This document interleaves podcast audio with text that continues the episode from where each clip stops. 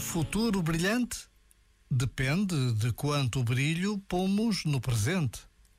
O que nos trouxe até aqui foi o nosso passado.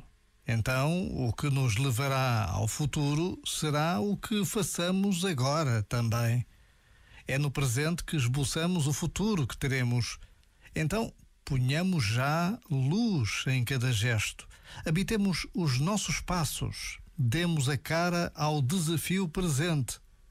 Na qualidade com que vivemos o agora, preparamos a qualidade das colheitas futuras.